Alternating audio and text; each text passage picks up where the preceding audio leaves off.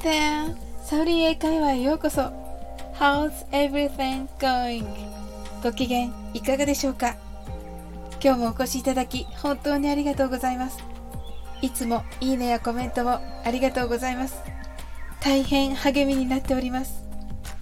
この番組はお好きなことをしながら耳だけこちらに傾けていただく聞くだけ英会話をコンセプトにお送りしています。ゆったりと気軽な気持ちで楽しく聞いてくださいね。今日は私が時々思い出しては一人反省している名言をお伝えしたいと思います。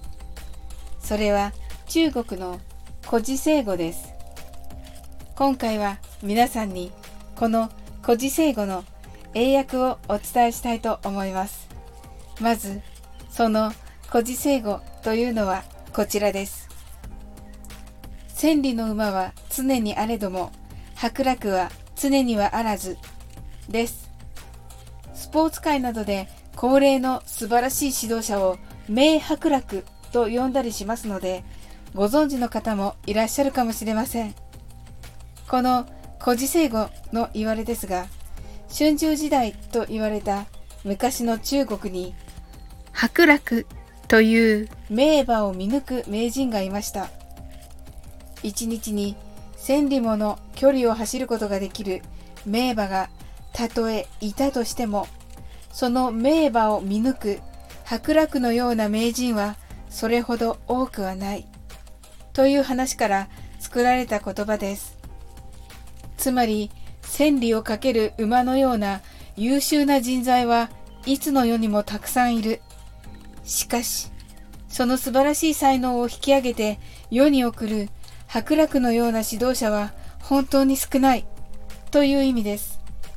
この千里の馬は常にあれども伯楽は常にはあらずは千里の馬も伯楽に合わずという表現のバージョンもありましてこちらの方が英語訳に適しています。千里の馬も伯楽に合わずは It is very difficult to meet an able person です。少し長くて難しいのですが、まず、it is very difficult は、それはとても難しい。to meet は、出会うこと。unable person は、能力のある人という意味です。直訳すると、能力のある人に出会うことは難しいとなります。千里の馬も伯楽も出てこなくてちょっと味気ないですが、英語は英語で大変論理的でとてもいい表現だと思います。せっかくの機会ですので一緒に練習してみましょう。はじめはゆっくりです。It is very difficult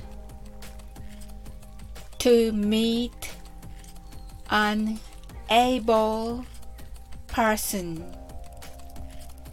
それでは早く言ってみましょう an able person は早口言葉のようにかなり早く言ってください It is very difficult to meet an able person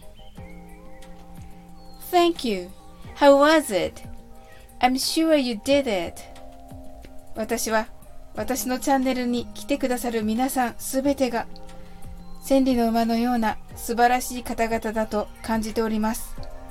日頃から大変感謝し、尊敬して配信させていただいています。そして、伯楽は常にはあらずという言葉を時々思い出しては気を引き締めようと思っております。なんだか堅苦しくなりましたが、これからも一緒に楽しく英語を学んでいきましょうね。今日も楽しく配信させていただきました。最後までお付き合いいただきありがとうございます。コメントやフォローいただけると本当に嬉しいです。それでは次の放送でお会いしましょう。That's all for today. Thank you. See you!